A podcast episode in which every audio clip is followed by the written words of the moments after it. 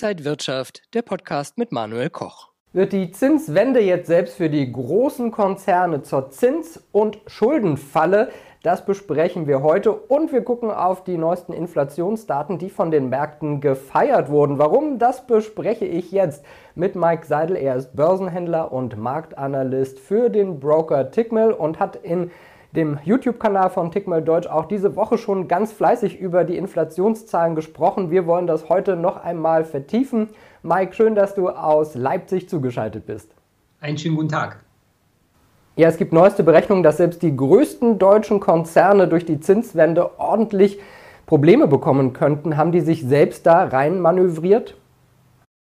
Diese Frage, die kann ich ehrlich gesagt nicht mit einem klaren Ja oder einem klaren Nein beantworten. Es ist also eher ein Jein, denn Fakt ist eins, zu Zeiten, wo die Schulden durch Kredite in Höhe von 0% oder ganz wenig äh, Finanzierung natürlich aufgenommen wurden, das war natürlich eine riesengroße Chance für die Unternehmen per se an sich, um an wirklich günstiges Geld zu kommen. Die große Frage ist nur, was haben die Unternehmen mit diesem Geld gemacht? Die Unternehmen, die dazu in der Lage waren, das Geld besser zu investieren, höher verzinst, die haben natürlich davon äh, profitiert. Und genau diese Unternehmen, die dürften dann jetzt auch mit dem Thema der Rückzahlung kein wirkliches Problem haben.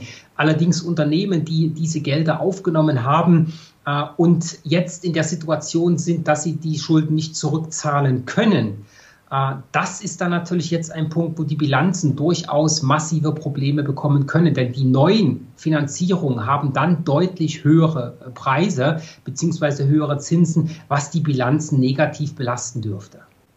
Ja, wenn wir mal auf Zahlen schauen, bis 2026 laufen Papiere im Volumen von 231 Milliarden Euro aus. Kann man diese Belastung dann noch in den Griff kriegen? Generell ja, denn die Unternehmen, die jetzt am Markt im DAX beispielsweise auch sind oder in kleineren Indizes, das sind ja häufig Unternehmen, die sind nicht erst seit gestern an der Börse notiert, sondern die gibt es schon sehr, sehr lange. Und diese Unternehmen haben natürlich auch in der Vergangenheit mit äh, steigenden oder fallenden Zinsen umgehen müssen. Wichtig ist an dieser Stelle, dass die Unternehmen sich an diese Situationen auch vernünftig anpassen. Das heißt, wenn man als Unternehmen per se jetzt in der Situation ist, dass die Nachfinanzierung zu höheren Konditionen stattfinden müssen, dann ist es wichtig, dass das Unternehmen auch in Zukunft weiter wachsen kann, dass die Produkte gut sind, dass die Preisstrukturen angepasst werden an die höheren äh, Belastungen sozusagen, denn sonst sinken wiederum die Margen und das ist halt ein Punkt, ein gutes Unternehmen kann das tatsächlich in den Griff bekommen. Jetzt sagen einige Experten, es gibt da Zombie-Unternehmen. Das sind die, die sich jahrelang gerade so über Wasser gehalten haben. Und für die wird es jetzt ganz eng. Da könnte eine kleine Pleitewelle auf uns zukommen.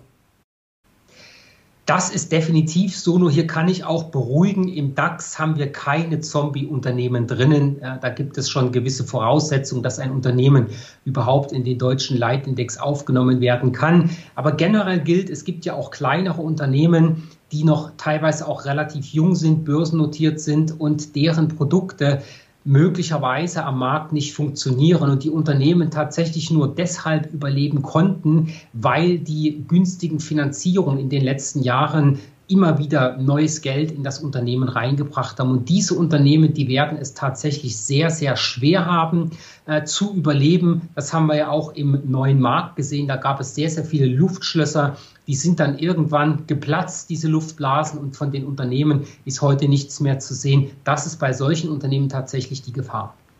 Also Zombie-Unternehmen haben wir vielleicht nicht, aber vielleicht auch selbst einige große Konzerne, die Probleme bekommen könnten, wenn sie die hohen Schuldlasten jetzt tragen müssen. Bedeutet das für Anleger, dass man vielleicht bestimmte Konzerne, vielleicht sogar DAX-Konzerne, eher nicht, in, da nicht eher investieren sollte? Also generell sollte man als Anlegerin oder als Anleger immer auch einen Blick auf die fundamentalen Daten haben. Es ist nur für uns Private gar nicht so einfach, die Bilanzen im Detail zu lesen. Und wenn wir uns beispielsweise mal den DAX anschauen, man muss ja dann in den Fundamentaldaten 40 Unternehmensbilanzen analysieren, in die Gewinn- und Verlustrechnung reinschauen. Das ist ein ziemlich schwieriges Unterfangen. Also generell kann man schon sagen, dass man Unternehmen meiden sollte, die wirklich massive Probleme durch steigende Zinsen haben. Nur die Frage ist, wie findet man denn solche Unternehmen? Und da habe ich einen ganz einfachen Trick beziehungsweise eine Strategie, die ich hier schon seit vielen, vielen Jahren auch anwende. Ich verknüpfe Fundamentaldaten mit der Chartanalyse. Und wenn wir uns Charts anschauen, dann sehen wir schon ganz klassisch diejenigen, die gut sind, zeigen uns das Ganze mit steigenden Kursen an. Die Aktien oder die Unternehmen, die schlecht sind, die zeigen uns das mit fallenden Kursen an. Und hier ist es ganz einfach, die Spreu vom Weizen zu trennen. Das heißt an dieser Stelle, die Unternehmen, die wirklich gut unterwegs sind, die solide Gewinne schreiben und mit den Verlängerungen der Finanzierung gut zurechtkommen, das sind die Kurse, die Charts, wo wir steigende Notierungen sehen. Und bei den Unternehmen, wo es ziemlich klemmt, werden wir fallende Kurse sehen. Und dann kannst du einfach mal noch schauen, wenn der Kurs fällt, warum ist es denn so? Und dann wird die Bilanz häufig den Fehler auch aufzeigen. Ja, Inflation, Verbraucherpreise waren auch in dieser Woche ein Thema, denn da kamen die neuesten Zahlen aus den USA und die Märkte haben die schon gefeiert. Warum war das so positiv? Ja, das war ein, ein wirklich spektakuläres Event auch in dieser Woche. Das hatte ich auch in meiner Sendung Tickmistägische Trading-Ideen diese Woche auch schon intensiv beleuchtet. Was ist da passiert? Wir haben in den USA ja die Angst gehabt, äh, dass die Fed vielleicht doch nochmal die Zinsen erhöht.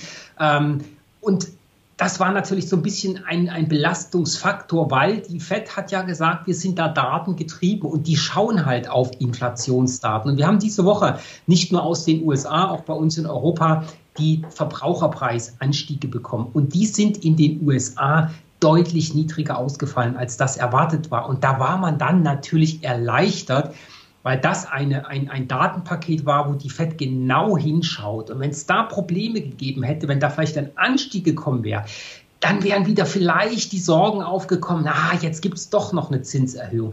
Das ist aber nicht gekommen. Und deswegen sind die Kurse direkt mit dieser Nachricht angefangen, nach oben auch mit anzusteigen. Die Anleihen, also die Bonds, die Zinsen auf die zehnjährigen Anleihen sind auch weiter nach unten gekommen. Das war zuletzt ja auch ein starker Belastungsfaktor. Und das Ganze hat das dann gemehrt, diese Rallye nach oben anzuhauen. Und das war ganz klar rückweislich oder nachweislich auf die Inflationszahlen aus den USA herausgekommen. Und genau das war der Punkt, wo die Rallye dann in die Oberseite raufgelaufen ist. Und was bedeutet das jetzt alles für Anleger? Die Woche war ja deutlich positiver und optimistischer wieder an den Märkten. Wie könnte man sich da jetzt positionieren? Ja, wir sehen momentan an den Märkten diesen regelmäßigen Abwechsler zwischen, oi, ich bin total jetzt komplett rein in den Markt, jetzt kennen die Bullen keine Grenzen mehr äh, und dann gleich wieder das komplette Gegenteil, oh mein Gott, jetzt kommt Rezession und Zinsen und Inflation und alles wieder schlecht. Diesen Wechsel haben wir in diesem Jahr schon extrem oft gehabt.